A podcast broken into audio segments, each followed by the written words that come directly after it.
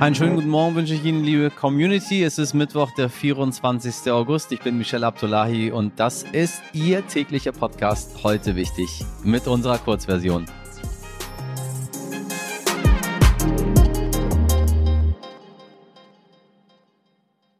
Zuerst das Wichtigste für Sie in aller Kürze.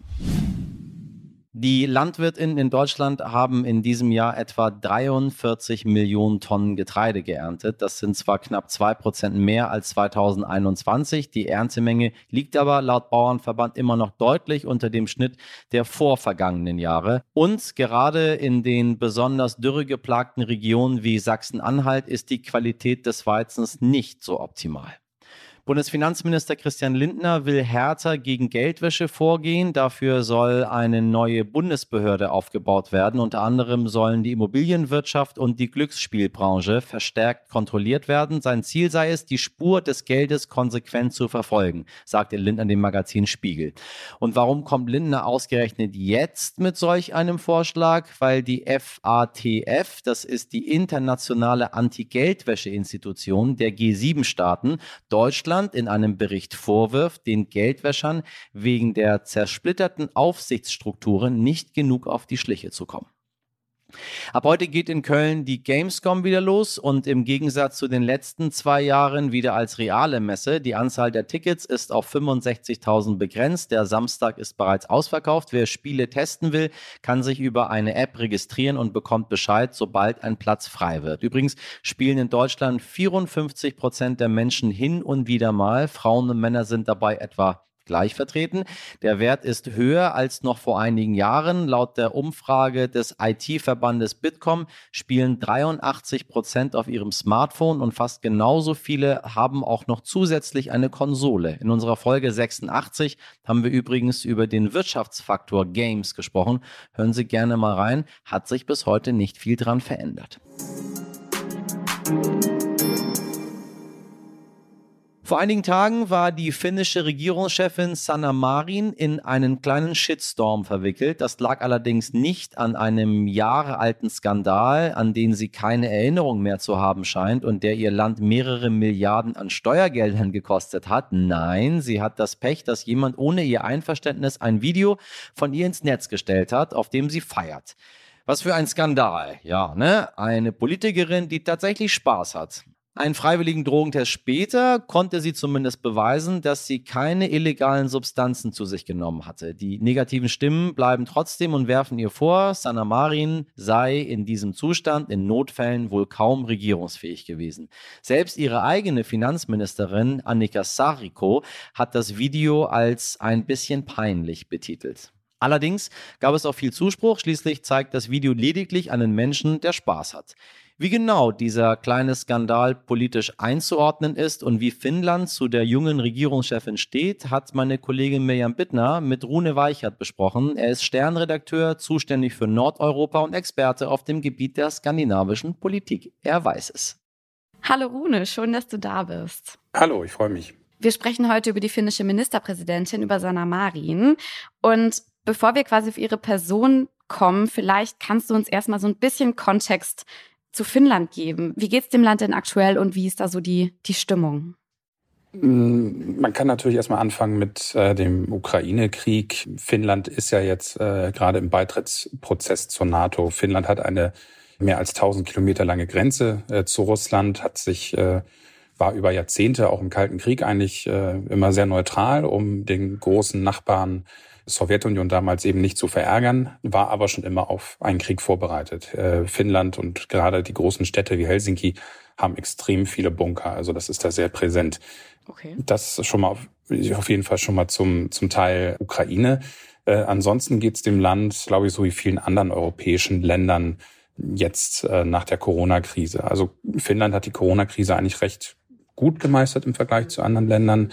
Gerade das erste Jahr gab es vergleichsweise weniger Fälle. Jetzt mit, mit den neuen Varianten sind die Fälle natürlich gestiegen. Aber in Finnland gab es jetzt äh, keinen kompletten Lockdown, so wie in Deutschland. Es gab Teil-Lockdowns. Äh, Finnland lebt jetzt mittlerweile auch schon mit fast gar keinen Corona-Maßnahmen mehr. Also da ist Finnland relativ gut durchgekommen. Auch wirtschaftlich sind die natürlich mit so leichten Abschlägen äh, daraus gekommen, aber die haben das eigentlich ganz gut gemeistert. Und äh, allgemein zu Finnland kann man, glaube ich, sagen, Finnland gehört laut dem World Happiness Report zu einem der glücklichsten Länder der Welt. Das hat ganz viele Faktoren. Einmal, weil Finnland natürlich sehr viel Natur hat, wo man auch irgendwie schnell rauskommt. Aber Finnland auch ein sehr gutes Wohlfahrtssystem hat. Ähm, Finnland ist ein Wohlfahrtsstaat. Finnland ist, äh, hat auch einen sehr hohen Wohlstand. Die Menschen geht es einfach sehr gut dort. Deswegen ähm, ist Finnland, glaube ich, eins der Länder in Europa, wo es den Menschen ähm, und auch in der Welt am besten geht. Mhm. Du hast die Corona-Pandemie gerade schon angesprochen. Im Prinzip ist zumindest bei mir persönlich Sanna Marin da so das erste Mal so ein bisschen auf dem Radar aufgetaucht, mhm. weil Finnland auch eines der Länder war, wo gesagt wurde, die kommen ganz gut durch und die, die junge Ministerpräsidentin macht das sehr gut. Aber ansonsten weiß ich eigentlich nichts über diese Frau. Kannst du uns vielleicht ein bisschen was über mhm. Sanna Marin erzählen? Ja, klar. Also wie du schon sagtest, Sanna Marin hat die Corona-Krise in Finnland ja sehr gut gemeistert. Sie ist 2019 äh, Ministerpräsidentin geworden, kurz nachdem ihr Vorgänger äh, nach nur sehr kurzer Zeit zurückgetreten ist. Äh, sie war vorher Transportministerin und ist dann sehr schnell aufgestiegen, war damals auch äh, die jüngste Frau weltweit, die ins Amt gekommen ist. Sie hat eigentlich eine relativ steile Karriere hingelegt. Also sie war vorher ähm, ein Stadtrat in, Tampere war das, war auch schnell im Parlament, im finnischen Parlament, ist dann unter Antti Rinne Transportministerin geworden und als der dann zurückgetreten ist, auch schon Ministerpräsidentin. Also ein sehr schneller, sehr steiler Aufstieg, den sie hingelegt hat. Und sie hat oder wollte für ihre Regierungszeit einen Fokus auf Gleichstellung legen zwischen Mann und Frau. Zum Beispiel erhalten Väter und Adoptiveltern jetzt auch die gleichen Rechte wie Mütter bei Elternzeit und so weiter. Mhm. Also das ist schon mal ein Fortschritt. Ein weiteres äh, großes Thema der Regierung ist äh, das Thema Klima und Umwelt. Finnland möchte bis 2035 klimaneutral sein und bis 2040 sogar klimapositiv. Also ambitioniert. Sehr ambitioniert. Also Finnland setzt dafür auch sehr stark auf Atomkraft im Gegensatz äh, zu anderen Ländern. Das sind so die Themen, die sie angegangen hat. Danke an Mirjam Bittner und Rune Weichert für das spannende Gespräch. Die Panne der Woche. Kriegsführung ist hochkompliziert und strengstens geheim. Oder wenn man also als Russland den Krieg gegen die Ukraine führt, will man nicht, dass die Ukrainerinnen an Informationen wie zum Beispiel die Position der russischen Luftabwehr kommen. Dafür gibt es schließlich diese hohen Sicherheitsvorkehrungen. Tja, Blöd nur, dass wir in einem Zeitalter leben, in dem Menschen dauernd Bilder von ihrem Urlaub machen und diese dann ins Netz stellen. Denn ein russischer Tourist hat auf der Krim in knapper Badehose und mit gebräumtem Bierbauch nicht etwa vor dem Meer, sondern vor einem Militärgerät posiert und das Bild stolz ins Internet gesetzt. Kurz darauf entdeckt der Schweizer Hobbyanalyst Benjamin Pitet, das öffentliche Foto und konnte mit einfachsten Mitteln herausfinden, wo genau sich die Abwehrgeschosse des russischen Militärs befinden. Das ukrainische Verteidigungsministerium hat sich bereits sarkastisch bei dem Spion bedankt und eingesehen, dass russische Touristen etwas Gutes haben können. Interessant, was jetzt aus diesen Touristen wird. Wünschen wir ihm das Allerbeste. Oh Gott.